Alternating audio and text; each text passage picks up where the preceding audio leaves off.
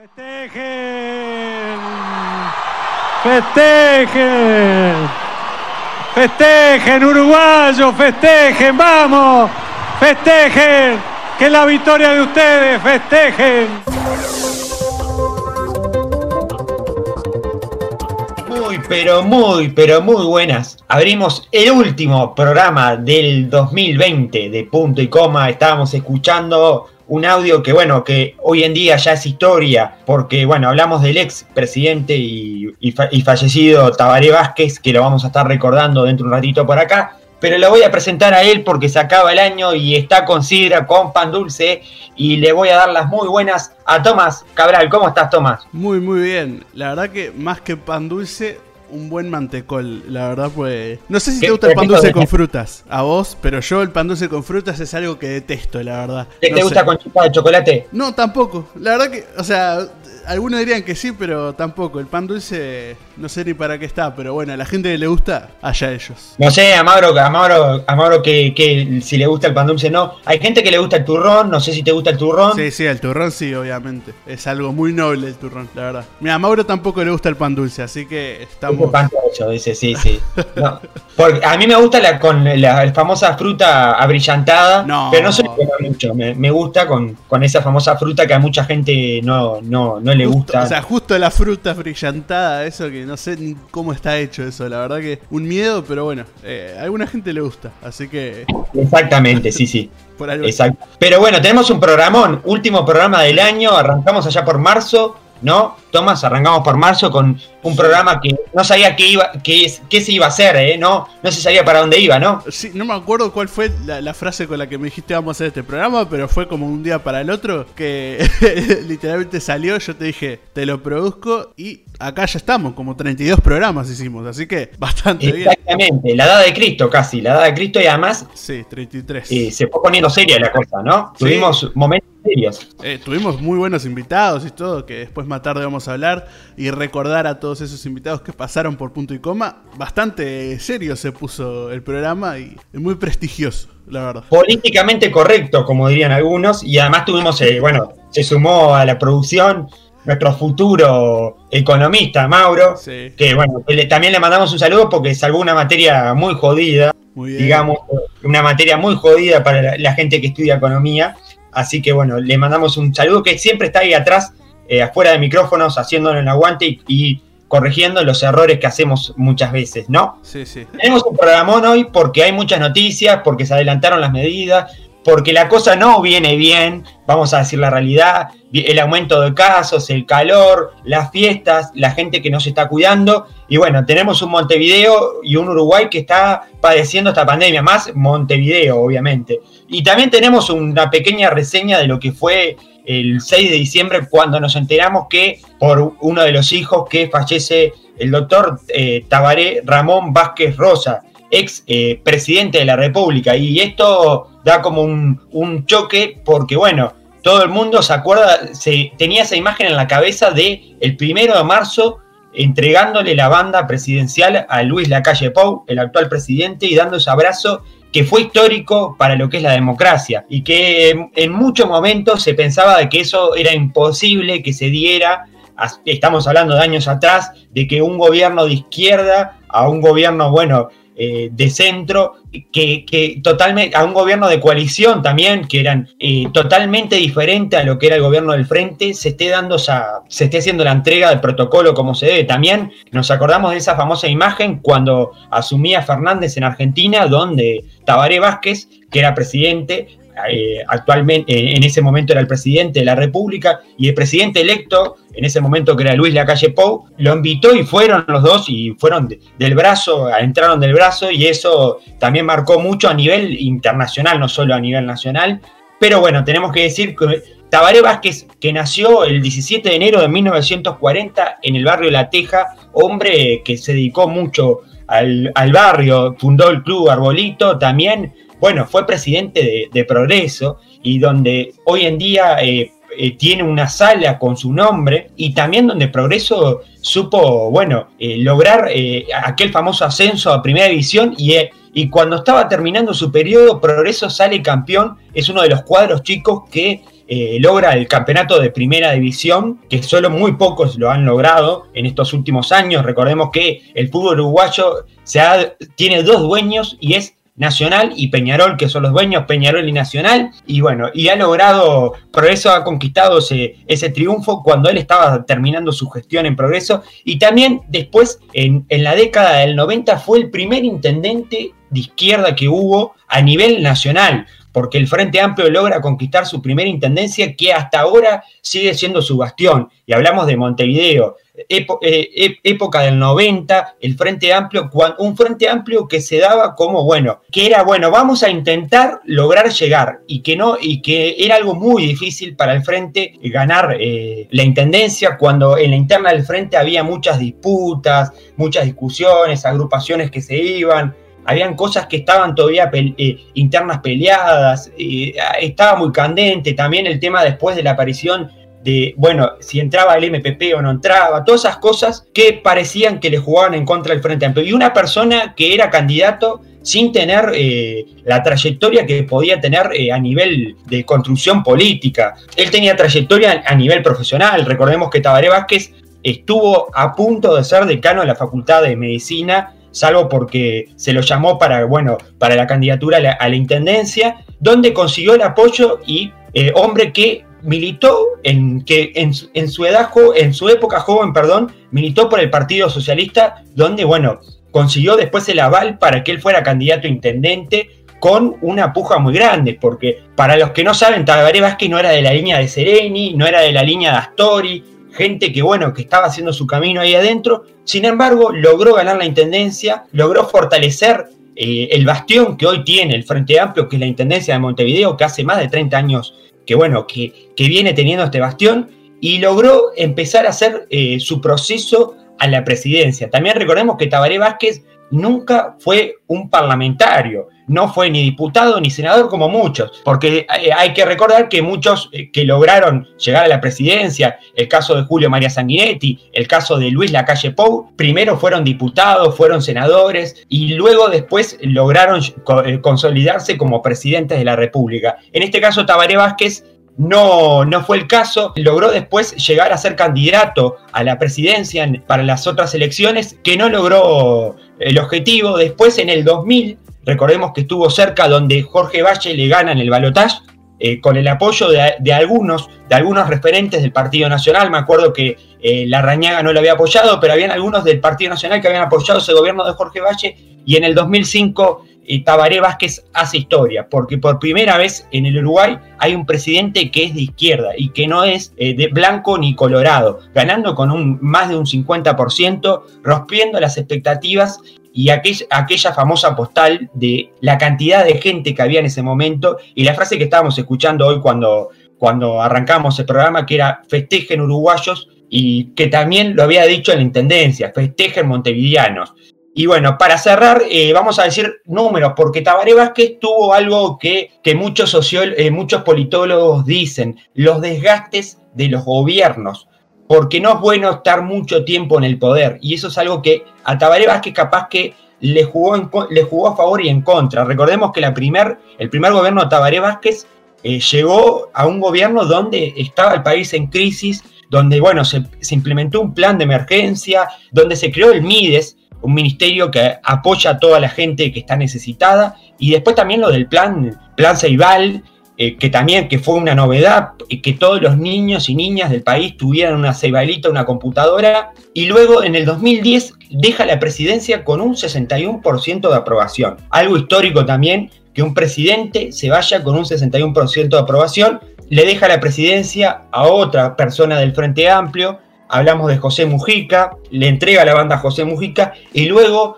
él retoma de nuevo la presidencia con aquella famosa fórmula Tabaré-Sendic. Esa fórmula que eh, en campaña lo ayudó mucho, pero que luego esa fórmula le trajo muchos dolores de cabeza, porque Tabaré Vázquez en el último gobierno la supo pasar y muy fea. Primero porque, bueno, se fue estancando la economía, eh, aumentó el déficit fiscal, después hubieron apariciones eh, muy polémicas. Eh, recordemos aquel enfrentamiento donde Tabaré Vázquez tuvo un, tuvo un enfrentamiento con una persona del campo, bueno, la gente del campo que se empezó a movilizar, que quería medidas, lo que pasó con Sendic, que todavía se sigue investigando, esa famosa causa que tiene Sendic, todo, todo, eso llevó que, bueno, el gobierno Tabaré Vázquez se viniera eh, cayendo de a poco y creo que también es una de las cosas que, eh, por qué el Frente Amplio deja el poder. Recordemos que aparte de la coalición que se armó, también eh, estas cosas eh, jugaron en contra para el, Frente Amplio. Por eso, como dirían algunos, algunas personas, una de cal y una de arena.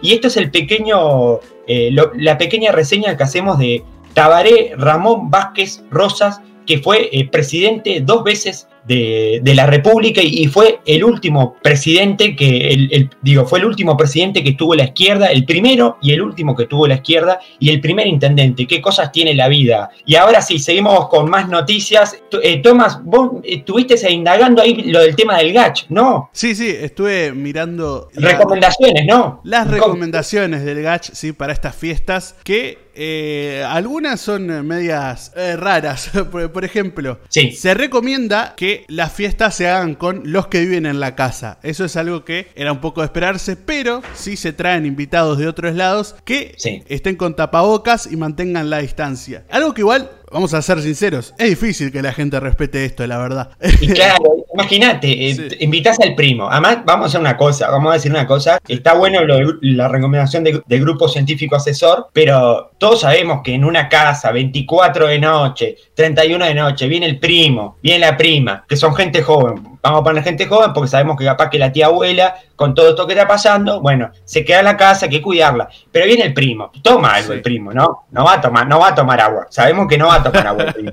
Se toma ahí un whiskycito, no sé, un fernet, y ya el tercer fernet o el tercer whiskycito, cuando llega a las 12 de la noche, el tapaboca no lo tiene, no sabemos dónde está el tapaboca, ¿no? Sí, no, el tapaboca ya no va a estar después de, de las 12. eso, eso hay que tenerlo claro. Y más acá en Latinoamérica, o sea, estamos en Uruguay, pero estamos en Latinoamérica, que es un ambiente más festivo, y después de las 12 como que empieza el, calorcito a, hervir, ¿no? Y, bueno, la fiesta empieza a, empezar, eh, valga la redundancia. Pero también hablaban unas recomendaciones un poco raras, la verdad. Por ejemplo, en el caso de los que hagan asado, se insta a que no circule alrededor de la parrilla nadie más que el asador. Está, bien, está bien. Está bien. viste que viene come oreja que, y ya está, y ya está la comida? Y sí, sí, pero es que son cosas que es muy raro que se, o sea, que se respeten en una casa, porque no es una, institución, es una casa. Es, es raro, pero igual no, no, sé cuánta gente va a ser en tu casa. Yo, por ejemplo, no voy a invitar a mis abuelos, o sea, mis abuelos no van a venir por, por una cuestión de riesgo y no vamos a ser más de 11 personas. Así que creo que eso es bastante lo ideal, entre comillas, también. También recomiendan lavarse, lavarse no, pasarse alcohol en gel en las manos al entrar a la casa. También lo, lo de relacionarse con el tapaboca es algo que adentro de una casa no creo que se respete, pero bueno, ellos hacen esa recomendación para la gente que venga afuera de la casa, obviamente, no para los que viven dentro de la casa, porque ahí ya sería algo raro. Pero también recomiendan, esto es algo raro ya, que la comida ya venga condimentada. O, no utilizar mayonesas. Eh, lactonesa, ese famoso, eh, esos famosas lactonesas que uno viste que usa, eh, como es con los snacks.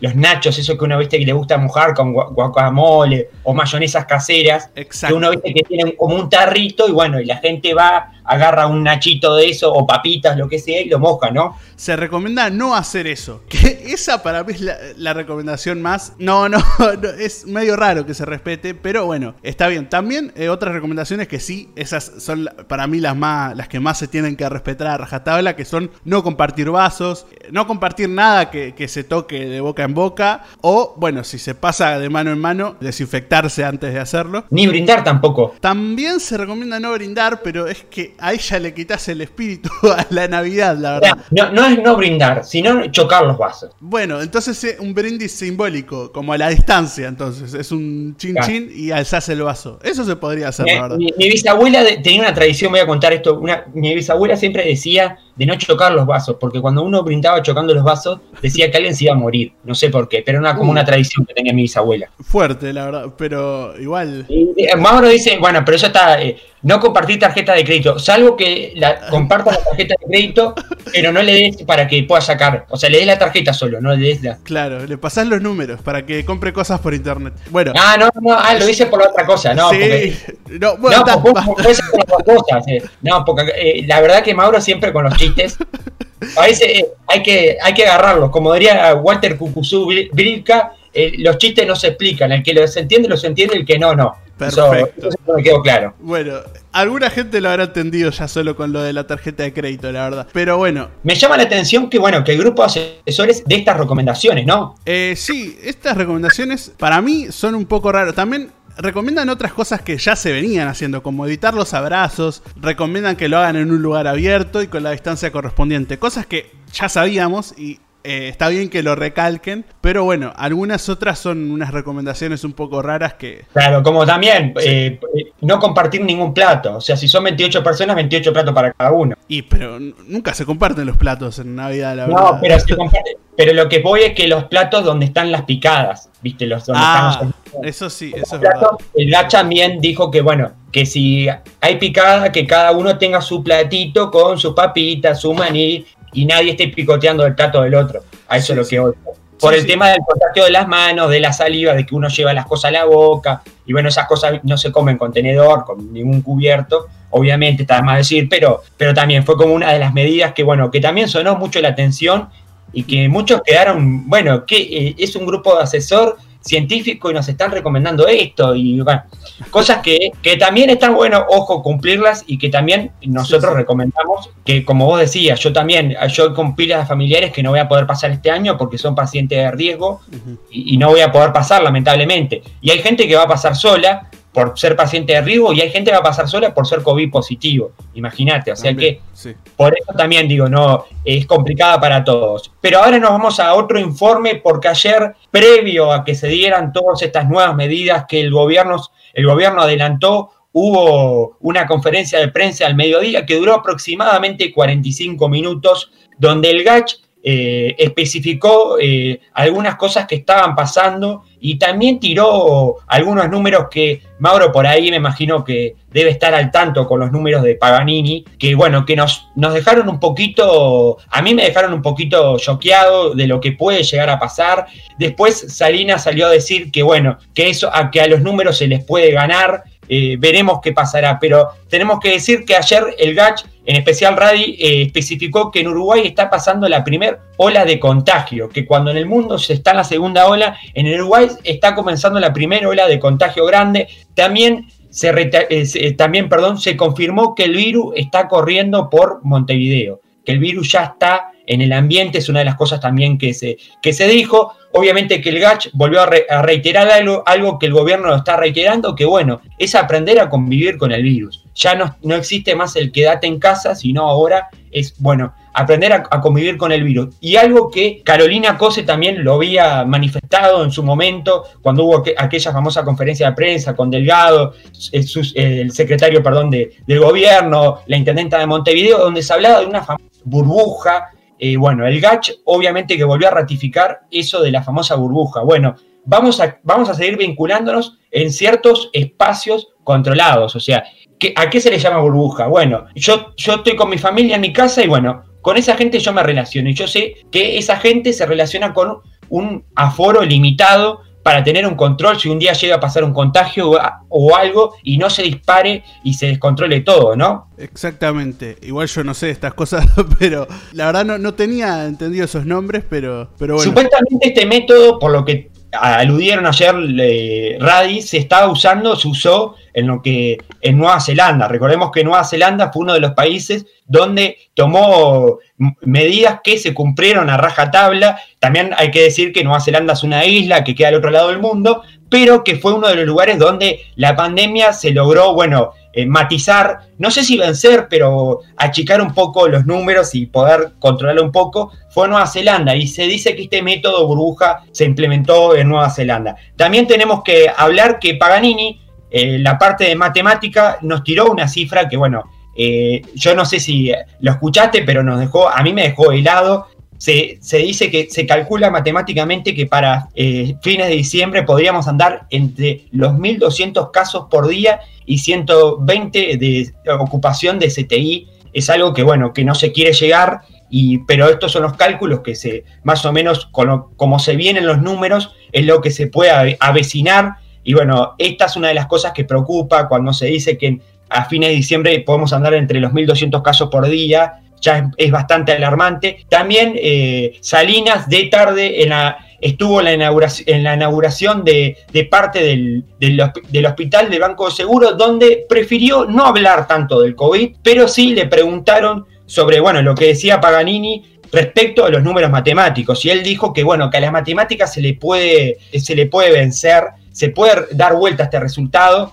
Eh, así que, bueno, y para cerrar, eh, tenemos que hablar porque el GACH suma una nueva incorporación y hablamos del sociólogo Fernando Filgueira. Eh, faltaba la parte de humanidad, digamos, hablamos de sociología y hablamos de Fernando Filgueira, que bueno, que fue llamado por Radi, por Paganini, para poder trabajar en, el área social y ver por qué la población no acata tanto las medidas.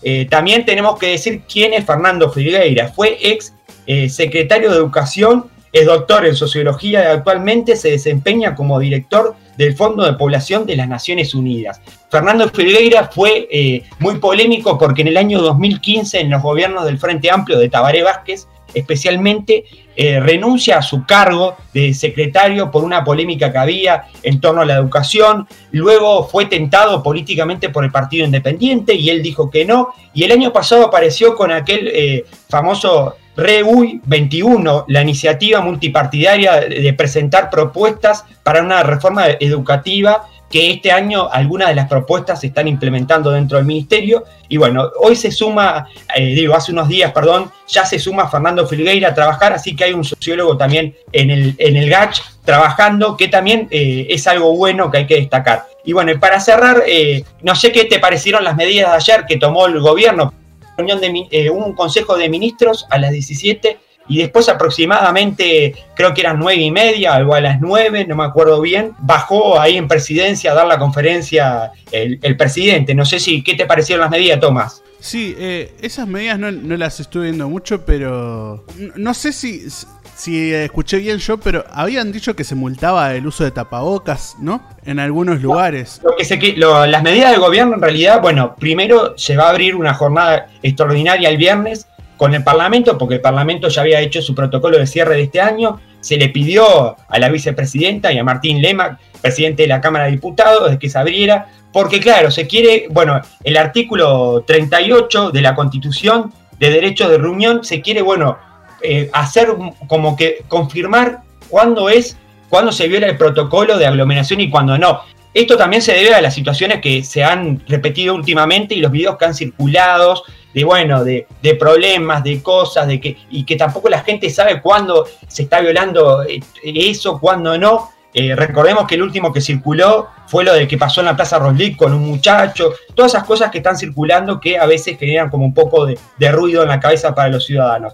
También eh, noticias eh, importantes, eh, los gimnasios van a poder abrir, ya están abriendo a partir de hoy, con aforo limitado, era algo que la gente de, los gimnasios, los deportistas y todos estaban quejando de los cierres de los gimnasios, que había muchos que no podían llevar sus equipos al aire libre por temas de costo y temas de mover. Bueno, también los gimnasios van a tener van a, tener, van a volver a abrir con cierto aforo. Así que bueno, estas son algunas noticias importantes. Y la última, para cerrar, hay varias eh, medidas que tomaron, pero la última es que del 21 al 10 de diciembre eh, se restringe eh, el acceso al ingreso a Uruguay de, a, nivel internacional. Esa es una de las medidas que también se tomó como más relevantes y después otras que ya, ya las teníamos en el tintero, como el tema de los boliches, que bueno, que están hasta las 12 de la noche.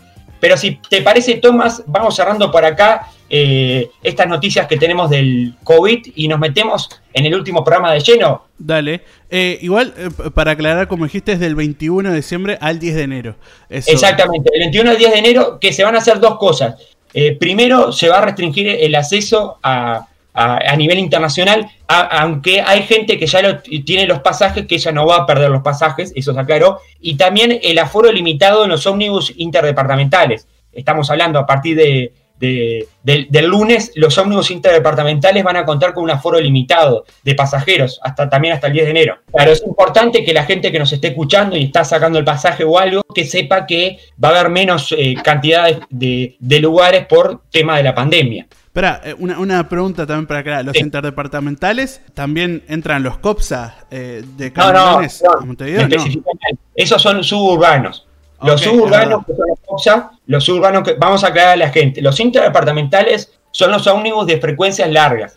O sea, estamos hablando de eh, los que van a Punta del Este, a Maldonado, Rocha, Artigas. Los suburbanos, que son los que, los, los que mal llamados a veces interdepartamentales, como los ómnibus que van a Suárez, eh, a Canelones, a Pando, a todos esos lugares, podemos nombrar infinidad de lugares, los santorales y todo eso, eh, no entran porque son ómnibus que como dijo también el presidente, cuentan con una frecuencia de movimiento más rápido de gente, porque la gente sube y baja porque tienen ventilación. Recordemos que los ómnibus que van a, que hacen recorridos de 8 horas, eh, perdón, de 7 o 6 horas que lo máximo, o 4 horas, no tienen una ventilación, porque están con un constante aire acondicionado. Entonces ahí es el problema. Está buena esa aclaración porque a veces la gente entiende por interés a, a los COPSA, por poner empresas o un COT que hacen servicios suburbanos, que cubren Canelones y Montevideo, ¿no? Sí, sí, sí. Yo, también me confundo por eso, porque eh, mucha gente le dice interdepartamentales a los, a, los COPSA, así que ahí me, confundo, pero bueno, ahí bien la aclaración. Bueno, ahora vamos a, ¿te parece un corte y arrancar con lo que queda del programa? Que tiramos la casa por la ventana, los micrófonos y todo. Dale, entonces pasamos a la segunda parte de punto y coma.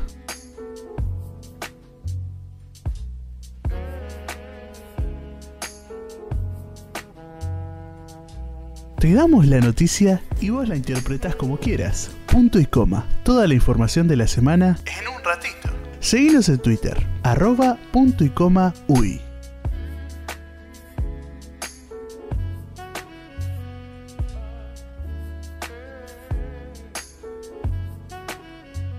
Bueno, volvimos de este pequeño corte, que donde ahí nos pueden ubicar en Twitter, y vamos a recordar un poco este año, cómo fue Thomas este año, ¿no? Sí, este año, la verdad, muy loco este año. Y, vamos a empezar ya con, a recordar todas las noticias que nosotros dimos también en el año. Por ejemplo, cuando ya había empezado esto del, COVID acá en Uruguay, lo que pasó con Salinas, ¿no? Exactamente, que Salinas le fue a llevar a, eh, era un familiar que ya no me recuerdo, era el hermano, ¿no? Salinas quedan Solís. Que eso mismo, eso mismo. Yo también me confundía mucho porque Salinas también eh, es una, localidad acá de, Canelones y bueno, un poco me confundí. además eh, el cuñado, era el cuñado, el ah, cuñado, exactamente. Acá me corrige, era el cuñado. Ministro, me acuerdo que fue todo polémico que había ido con la mujer Salinas, ministro de bueno, de salud pública, y justo eh, fue el turismo eso, si no mal recuerdo, y claro, hicimos como el, buscamos el juegos ahí con Salinas, que es un balneario también, está, está como yendo para Solís, Solís pertenece al departamento de Maldonado, es un balneario de Maldonado, y Salinas es un balneario de, la costa de, Canelones, y están los dos en, eh, están los dos en la misma carretera, porque cuando vas para Solís pasas por, por Salinas, entonces también como buscamos ahí la vuelta. También tuvimos eh, las tendencias en Twitter, el Mundial Udelar, ¿no? Exactamente, el Mundial Udelar, cuando estábamos todos en casa, que seguimos estando, pero ahí estábamos en un momento donde estábamos todos encerrados en casa y bueno, eh, teníamos Twitter y lo único que podíamos hacer era ver esas encuestas de las facultades de Udelar. era, era muy raro cómo, cómo se dio todo eso, pero todo el fanatismo por su, por su propia facultad. La verdad que fue hermoso todo eso. Eh, que vimos en Twitter, eh, ya no me acuerdo cuándo, pero a principio de año más o menos. también pasó lo de lo de tu amigo, ¿cómo es? Lo de Kim. Kim Jong-un, que sí, que se había muerto por un tiempo y, apareció Kim Yo-Young, una, una, la hermana. Pero para, pero para, él hace como los youtubers que figuran estar muertos.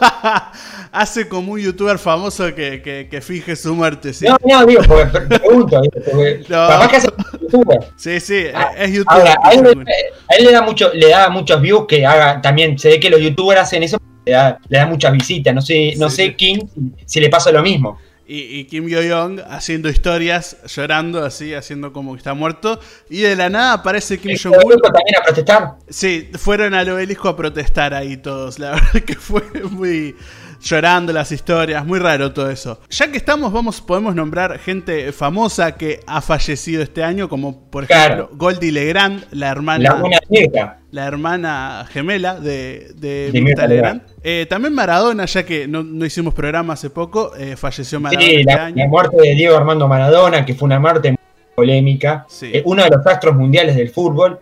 Y algo que me quedó a mí grabado es cuando mi viejo una vez me dice, ¿querés ver el mejor gol de un mundial? Y ese gol que arranca con la pelota de atrás y el, relato de Víctor Hugo Morales, ta, ta, ta, ta, ta, ta, ta, Eso, eso me quedó grabado en la cabeza.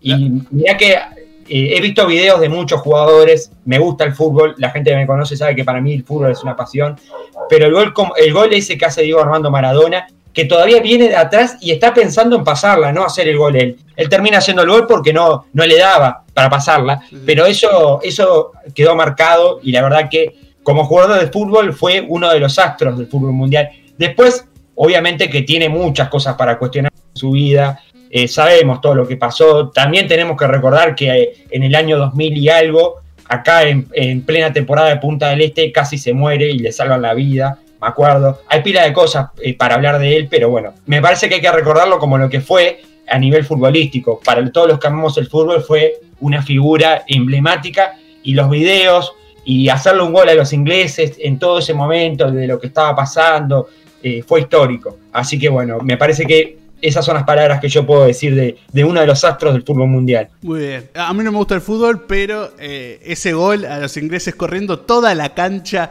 la verdad que es emocionante y el relato, o sea, crea, es más un fenómeno más que, ya, como que trasciende a, la persona que Obviamente hizo cosas muy cuestionables en su vida, pero el fenómeno de Maradona es, una cosa aparte. Y además eh, hay que respetar la muerte por sus hijas, que también sufrieron mucho su fallecimiento. Pero seguimos con las noticias del año. Por ejemplo, el Greg Mortimer. ¿Te acordás? Uh, qué recuerdo. Y, acá tenemos que recordar una persona que anunció hace un tiempo de que no va a volver a la política. Hablamos de un, ex líder político de su sector, hablamos de una persona que revolucionó un poco el, bueno, el Partido Colorado, empezó a construir otra esencia que es Ernesto Talvi, que en su eh, breve periodo de canciller logró, eh, bueno, mover el mundo con estas personas que estaban, la verdad, vamos a decir la verdad, seres humanos como somos nosotros y estaban en una situación de pánico, de miedo, había gente que falleció en ese crucero, había gente que no se sabía, y cuando muchas potencias mundiales le decían que no, Uruguay dijo no, ¿por qué no ayudarlo? No solo darle el lugar que esté estancado el crucero, sino poder facilitar su regreso y su sanidad sana y salvo, ¿no? Y su estadía también en, el hotel. Eh, en, el, Regency, de, de ahí de Punta Carretas y de ahí de, de, eh, frente a la Casa Viera, donde, bueno, fue un momento muy histórico y donde la gente agradecía y ahí se ve la humanidad. Eh, esto es algo que, hay que rescatar. Acá no hay bandera política, acá no, no hay política que valga cuando se hacen cosas con el corazón. Y creo que esta es una de las cosas que tenemos que rescatar de Ernesto Talvi, ¿no? Es que, sí, sí, como dijiste, aunque haya sido breve, hizo eh, cosas muy buenas y reconocidas internacionalmente también. Todo el mundo aplaudiendo Uruguay. Y ojo, y hay que recordar que después de todo esto, después de todo este proceso, nos enteramos por una carta de que, bueno, que larga él en Twitter de que Ernesto Talvi deja la política, que fue un golpe duro para, eh, para ciudadanos, principalmente para los votantes y para su sector, donde, bueno, después al, tiempo se vuelve a ratificar que Ernesto Talvi no va a hacer política partidaria y que, bueno, y que, y que la agrupación ciudadana va a cumplir con sus obligaciones que le dio, que le dio la ciudadanía de bueno, ponerlo donde lo puso Ciudadanos y también eh, el, logro histórico que pasa, porque Carmen Sanguinetti queda como la única senadora eh, mujer del Partido Colorado, como la senadora número uno en el Parlamento por el Partido Colorado, una mujer que no tenía nada que ver con política, pero que Ernesto Talvi le acerca a la política, la pone como suplente, él nunca asume la banca del Parlamento porque asume el ministerio, después él renuncia a, la banca y al ministerio y bueno, y queda Carmen Sanguinetti, que también es un, es un hecho para recordar. pero también tenemos otras noticias, ¿no? Sí, igual antes de pasar a las otras noticias, quiero nombrar una cosa que no estaba preparada, pero estaba viendo los programas acá y vi también cuando la calle Pou fue a visitar a, a Tabaré Vázquez a su casa, que pasó Ah, hace algo histórico. algo histórico, que fue, eh, tuvieron una charla ahí, y aprovecho también a hablar un poco de eh, cómo la Ceibal a mí, porque yo iba a escuela pública cuando se implementó el plan Ceibal,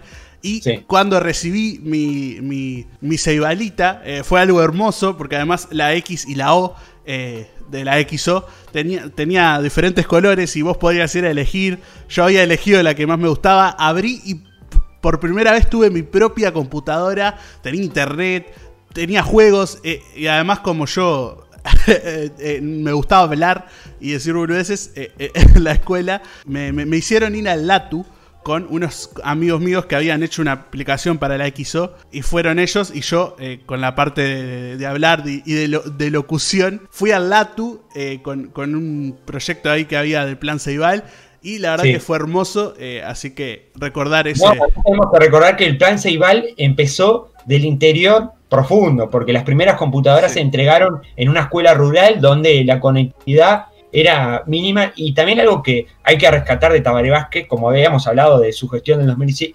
2015, que fue chata, que bueno, que hubieron pila de inconvenientes, hay que rescatar que fue un millonario en eso, porque Sí. computadoras que después eso mismo, no sé si se llegó, no sé si se llegó o se quiso replicar en, en Argentina, Sí. lo que había hecho Tabaré Vázquez. Y acá volvemos a la historia de- del Uruguay, volvemos a, a- a líderes políticos que logran eh, revolucionar con, eh, con cosas eh, a nivel nacional, que es eh, como el vallismo, como Valle Gordóñez. Podemos hablar también de, de algunos otros personajes políticos que logran, bueno, cambiar la pisada cuando nadie pensaba de que cómo regalar una computadora en 2004. ¿A quién se le ocurre? Se ocurrió a, a Tabaré Vázquez, al gobierno. La verdad que también eso es algo lindo para No. rescatar. Y también eh, destacar que Tabaré Vázquez, eh, lo dijo la calle Pou, y, y se vio esa, esa imagen de los dos en la casa, en la, en la residencia de, de ahí de, de- del Prado, de Tabaré Vázquez, se vio esa imagen de un ex presidente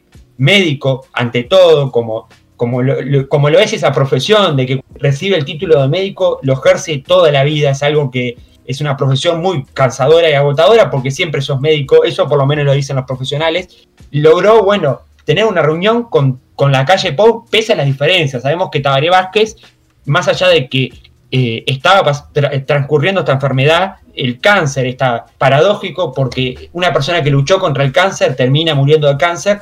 Eh, fue muy polémico por su Zoom, o sea, sus intervenciones que tenía a nivel eh, plataforma, donde criticó muy duramente a este gobierno en, en algunos momentos de, de- de marzo, incluso con algunas contradicciones con el tema de la cuarentena obligatoria, pero sin embargo después logró reunirse con la calle Pou y bueno, y poder poner algunas ideas en común, ¿no? Sí, sí, eso, ese, ese diálogo que tuvieron, la verdad, fue hermoso y sorprende lo, lo hace poco que, que pasó en el año y ahora falleció, es, es, es la, verdad que es- ya es raro. Y como vos dijiste, eso de regalarle una computadora al futuro, además a los niños, eh, o sea, es algo hermoso y algo que a mí por lo menos me cambió la vida, eh, esa computadora, esa ceibarita, esa XO que todavía la tengo guardada por algún lugar, ya no anda, pero bueno, está por ahí. Eh, Después seguimos- tenemos más noticias, ¿no? Seguimos ¿Qué con las noticias del año. Sí, eh, bueno, una noticia breve cuando se abrieron los autocines.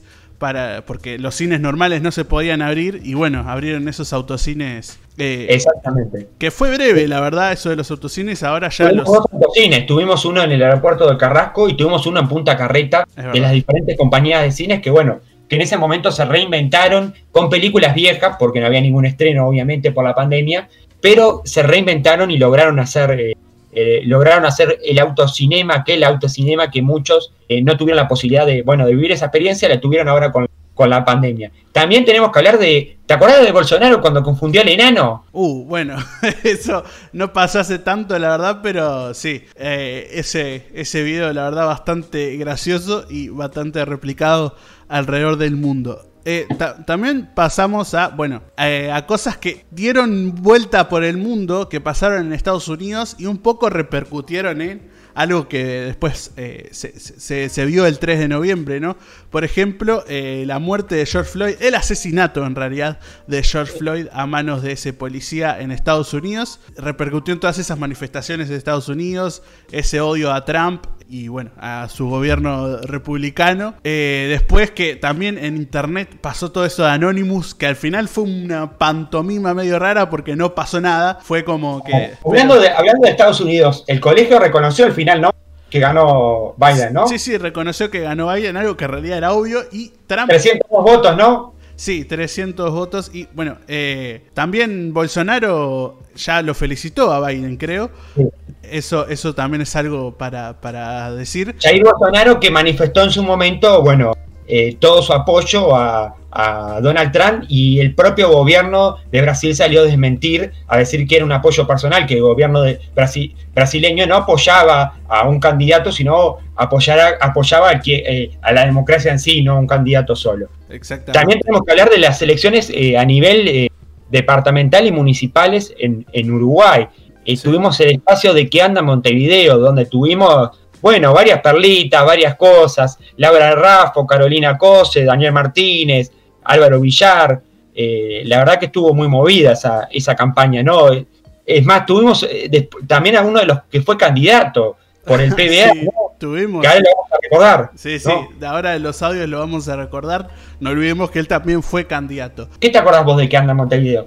Uy, ¿de en qué anda Montevideo? Y me acuerdo del plan de, de Rafo, cómo, cómo, lo estaba eh, soltando de a poco. Eso era algo que me gustaba. Y lo reconocí ahí por un audio en Twitter que, me, que me, que, me parecía interesante, por lo menos, cómo lo hacía. A mí lo que me gustó fue, eh, de las cosas que, más recuerdo, fue cuando César Vegas en esa, en esa reunión del plan ecológico donde participó, bueno, el, eh, parte del PERI participó en ese plan de Laura Raffo y ahí se desató la polémica por lo que había dicho Vega, eso que recuerdo. También recuerdo, bueno, eh, todo lo que hubo, las fake news que hubieron eh, en la vuelta, todo el, quilombo que pasó con Álvaro Villar, hubieron varias cosas, bueno, eh, también lo de Glenda Roldán en su momento subiéndose ahí, metiendo un poco de polémica, ¿no? fue todo muy... que al final tuvo razón. Pero eso es otra La verdad, al final tuvo razón porque la verdad Raffo, que también tenemos que decir que la verdad Raffo, como ella dijo, iba a seguir en la política y hoy en día, hace unos días, sentada en la casa del Partido Nacional como la, la presidenta de la departamental de Montevideo del Partido Nacional. Ojo, ojo con este dato porque Laura Raffo sigue en camino. Sabíamos que Laura Raffo pertenecía, era simpatizante, bueno, eh, o votante del Partido Nacional obviamente que fue, fue concedida por una coalición, porque no, no fue candidata única por un partido, pero hoy en día ratificó eh, su alianza con el Partido Nacional y, va a ser, y es presidenta de la departamental de Montevideo, es algo que también a destacar que pasó esta semana. Pero para cerrar, eh, tuvimos elecciones en Estados Unidos, pues, ¿no? Que tuvo estuvo saladita con el tema COVID y todo lo que había pasado, ¿no? Sí, sí, eso ya la verdad que es bastante reciente y ya hablamos bastante, pero sí, para recordar todo, toda esa travesía que fueron las elecciones de Estados Unidos. Con Trump con COVID, ¿no? En su momento. Trump con COVID en su momento, antes de, esos debates y todas esas cosas que pasaron. Eh, también las manifestaciones, eh, los grupos de Black Lives Matter esperando en la calle a ver los resultados, que al final duró eh, una semana en, terminar de contar todos los votos. O sea, fue bastante tedioso todo, pero al final ya tenemos a Joe Biden como presidente electo. Había como que ratificar algo que ya se sabía que, bueno, que, era electo. Sí, sí, eso ya se sabía, la verdad. pero la verdad que Trump se, se, empecinó con, con, que él había ganado. Algo que era obvio que no, pero bueno, eh, al final se tuvo que demostrar el doble check. Eh, y bueno, se confirmó. Y Trump ahora no sé qué está haciendo en su casa, pero supongo que llorando. Así que eh, oh, terminamos con, con, el recuerdo de las noticias. Y ahora pasamos a eh, los invitados. Los invitados que tuvimos, ¿no? Este año, por ejemplo. Y ahora vamos a pasar también todos esos audios para recordar un poco cada invitado que pasó. ¿Cuál es el primer invitado que, que tuvimos? El primer invitado que tuvimos, si no mal recuerdo fue, eh, hablamos primero de jóvenes en la política, que fue toda una locura, ¿no? Sí, sí. Pero antes de eso tuvimos a Jaime y a, a Mauro, tuvimos el micrófono abierto, ¿no? Es verdad, el- los En primeros... esa famosa te- tertulia que tuvimos relacionado con el COVID, nuestro enviado especial, que un saludo a Jaime desde Perú, que es nuestro enviado desde Lima, que nos cubre todas las noticias de allá, todo lo que pasó con el presidente, con Vizcarra, con lo que pasó con otro presidente. Y bueno, tuvimos un análisis de Mauro eh, cortito y al pie, a lo criollo, pasando los números en limpio, lo de Mauro, que bueno, nos daba una predicción desde el área económica, ¿no? Qué iba a pasar, qué podía pasar con el COVID. Y bueno, sirvió porque fue algo muy eh, bajado a tierra. Viste que a veces pasa de que, bueno, los científicos tienen que saberlo transmitir o las personas que están eh, estudiando una carrera saber transmitirlo a la gente, porque no todo el mundo estudia esa carrera. Entonces estuvo muy bueno eso de Mauro. Sí, sí. Pero eh, tenemos que pasar de lo que fue jóvenes en la política. Jóvenes en la política que tuvimos varias personas. Recordemos que tuvimos primero a, a- a un joven de Ciudadano que estuvo con nosotros, que estuvo, que fue el primero que vino, que, que estuvo acá con nosotros. Hablamos de Taldi, hablamos de la juventud del Partido Colorado. Y también hablamos de, bueno, de esa interna que había, si había realmente una interna así. Y después también tuvimos a, a Joaquín de, del Partido Independiente. Partido que, bueno, que no estaban, los, eh, no estaban lo- en el libreto de la coalición, pero terminó siendo coalición y hoy en día es parte del gobierno con Pablo Mieres como ministro de, de Trabajo, ¿no? Y bueno, estuvimos hablando con Joaquín de, esa interna del Partido Independiente. Tuvimos la posibilidad de pasar con todos, ¿no? Porque tuvimos, todos los que tenían representación parlamentaria pasaron por acá, jóvenes, ¿no? Exactamente. Y ahora, primeros audios y recortes que también los pueden encontrar en Twitter, pero los vamos a pasar acá dentro del programa, como por ejemplo Franco Sormani de Espacio 40, Partido Nacional, que estuvo acá y nos habló de, de cómo ve el liderazgo de la calle Pou. Luis es una, una persona que se preparó para ser presidente y creo que con, con las acciones de gobierno lo, lo está demostrando. Es lo que, lo, que lo que todos pensábamos y realmente estás realizando lo que nosotros confiábamos y depositamos la confianza en él. Eh, realmente él logró en, en la juventud un, movimiento, un entusiasmo que bueno, que también de repente por la cercanía con la edad, con, con- con lo cercano que es él en el, en el mano a mano, también te da la posibilidad de, bueno, entender y conocer un poco más al líder político, eh, no tanto como político, sino también como persona. Yo creo que eso es, es muy importante, eh, el estar pendiente y de acordarse de las situaciones con, con la gente, de conocer a los jóvenes, de conocer, de conocer su estructura, conocer los rincones del país. Creo que esos son, son características, rasgos que bueno, son de la persona y, de repente no tanto del político.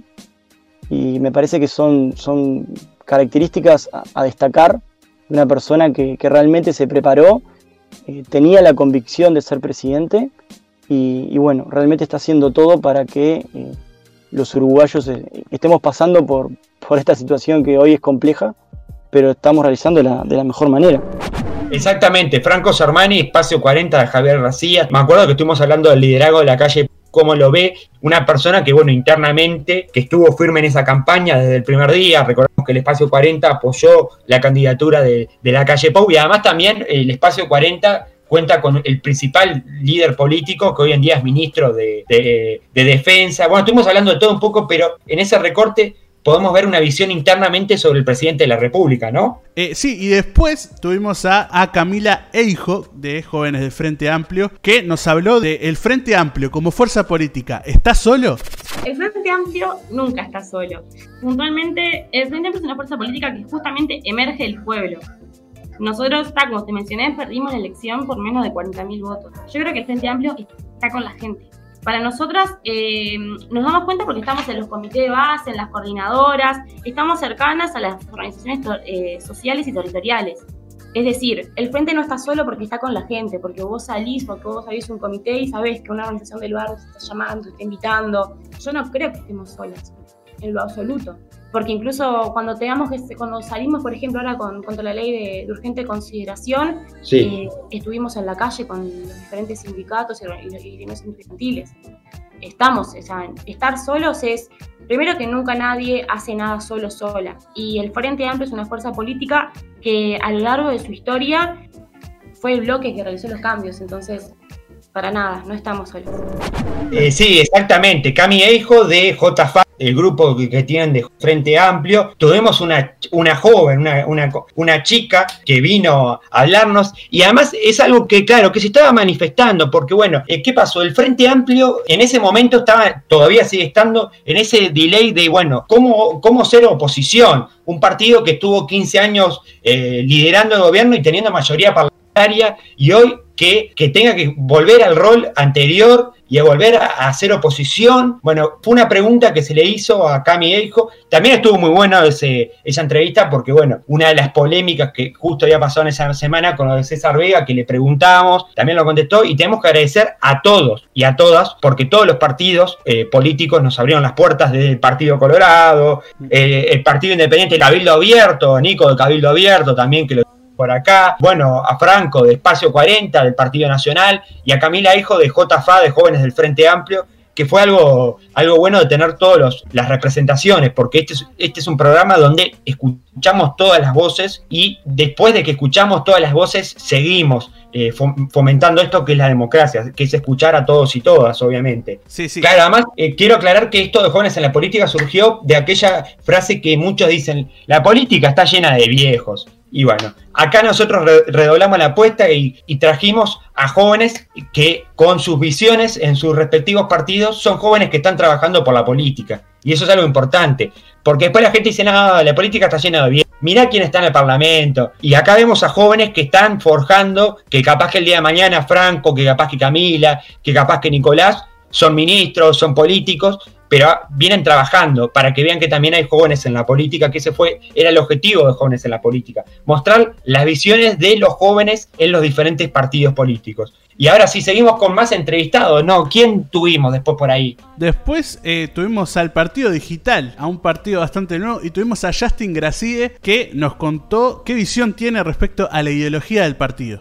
Es que esa, es una discusión larga, pues yo realmente no creo que el Partido Digital no tenga ideología. Porque, a ver, hay un movimiento muy fuerte en, Estados Unidos hace unos años, cuando fueron las, protestas en Wall Street y que mucha gente acampando ahí afuera, protestando contra el sistema económico, el sistema capitalista, que se llamó Occupy Wall Street o Ocupar Wall Street. Pero después yo leía al filósofo eh, Noah Chomsky que decía, ahí le falló marketing, tendría que haberse llamado ese, ese movimiento tendría que ser llamado el 99%, porque dice que lo que buscaba empoderar y dar voz era el 99% de la gente y que no forma parte de ese 1% que está en la cúpula de poder que pueda acceder a los políticos, con los lobbies, con su poder económico o lo que sea. Y lo que buscaban era darle voz a los reclamos de ese 99%.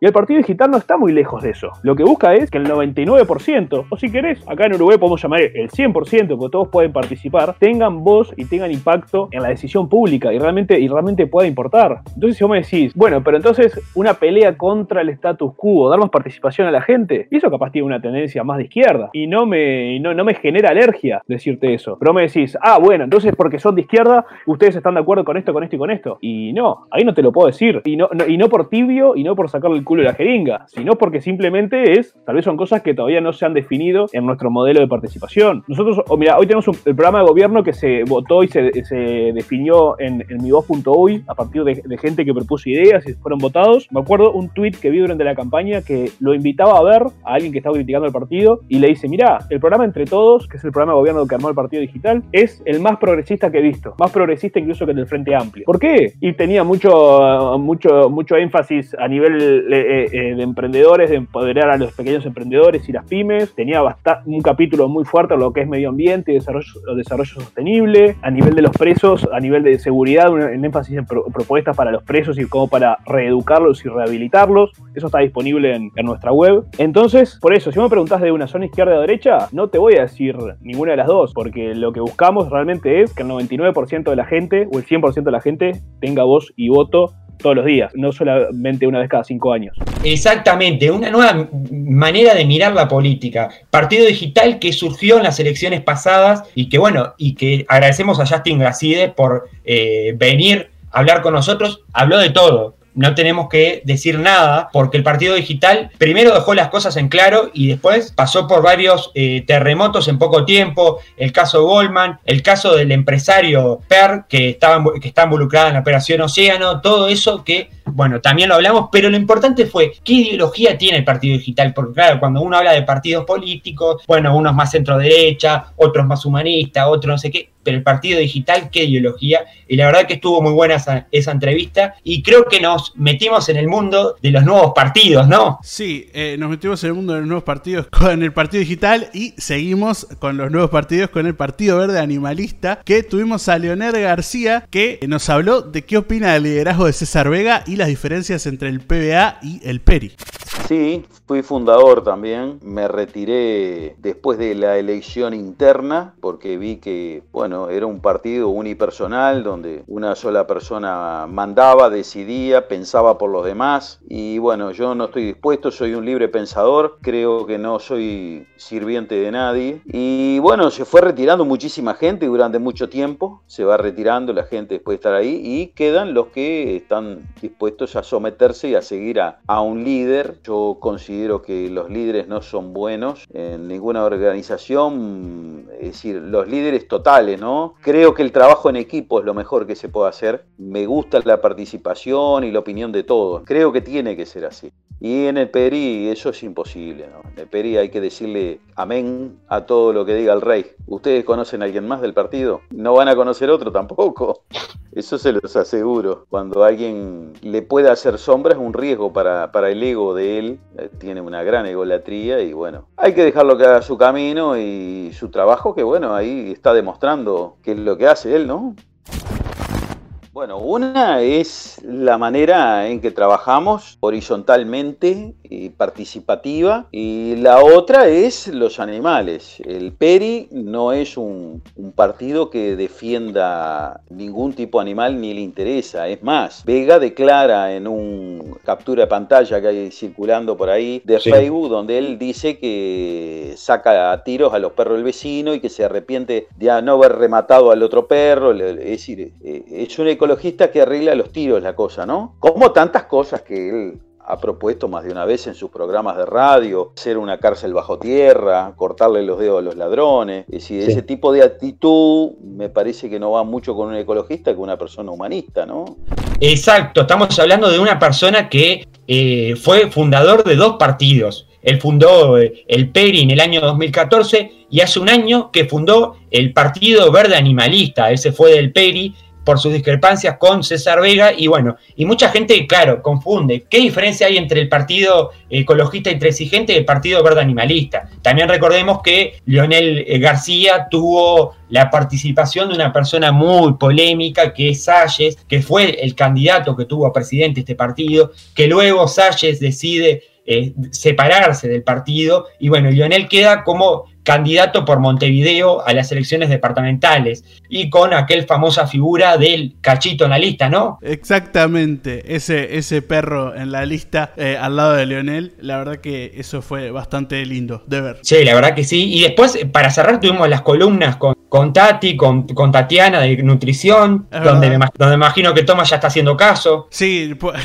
justo esa, esa, esa columna no le estoy haciendo mucho caso, pero sí le estoy haciendo caso un poco más a la columna de Life Design que tuvimos con Romina hace poco. Esa, esa sí le estoy haciendo un poco de caso, la verdad. Eh, Exactamente. Tenemos que agradecer porque tuvimos dos columnas que, bueno, que fueron al punto de un lado por la nutrición, bueno, está bien comer alfajores todos los días, otro lado por el tema de que, qué quiero hacer yo de mi vida la verdad que tengo que agradecer a dos personas que se dedican a esto y que se ofrecieron, bueno, a, difundir esto en, en, nuestro programa de forma voluntaria, tenemos que decir. Y la verdad que estoy muy agradecido porque son dos personas que aparte de ser amigas, tienen mucho conocimiento y quiero agradecer también porque cuando uno le dedica tiempo de forma voluntaria y bien al programa, y no, además no es que dijeron tres cositas, sino que desarrollaron toda una columna muy importante que la pueden encontrar en nuestros capítulos, eh, ahí en Spotify o en Anchor, y pueden escuchar y es interesante, ¿no? Sí, sí, eh, son muy buenas columnas y también pueden escuchar a los invitados, pueden ir ahí a Spotify a escuchar todos estos capítulos que nombramos si no los habían escuchado, que están muy buenos, la verdad, todos. Exactamente. Creo que eh, el programa este año pasó por muchos